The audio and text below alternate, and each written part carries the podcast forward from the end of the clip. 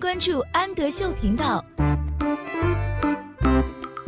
Hello，小朋友们，欢迎收听安德秀，我是安仔妈妈，请在微信公众号搜索“安德秀频道”。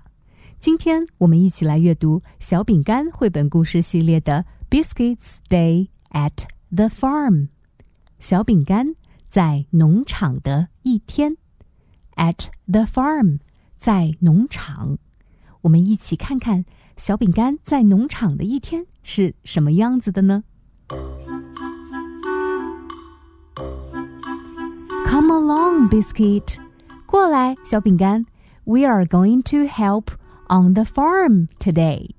我们今天要去农场帮忙。Woof woof。We can feed the hens, biscuit。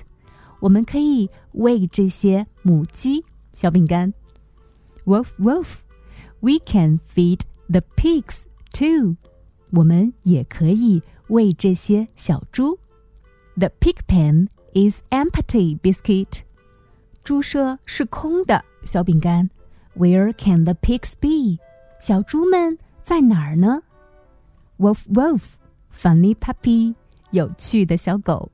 You found the pig and the piglets too. Woof. 你找到了猪 和小猪仔。Let's feed the goats. 让我们一起来喂山羊。Goats，山羊。Biscuit，小饼干。Woof woof. Oink. Oh, biscuit. The piglet is out of the pen. 小猪从猪舍里出来了。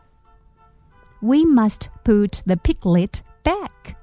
我们一定要把小猪放回去。 Woof woof. Let's feed the sheep. Sheep 绵羊，让我们一起来喂绵羊。Biscuit 小饼干。Woof woof. Oink. Oh no, biscuit. It's the piglet. 哦不，小饼干是小猪仔。We must put the piglet back one more time. 我们要把小猪仔再一次放回去。Wolf, wolf. Here are the geese. 这里是鹅，geese，鹅，biscuit，小饼干。Wolf, wolf. Oink. Here is the piglet again. 小猪仔又到这里来了。Wolf, wolf. Oink, oink. Honk. Wait, biscuit. 等等，小饼干。The geese are just saying hello. 鹅们正在说你好。 Wolf, silly puppy. 傻傻的小狗。The piglet is back in the pen. 小猪仔回到了猪舍里。And so you are, biscuit. 你也是，小饼干。Oink, wolf, wolf.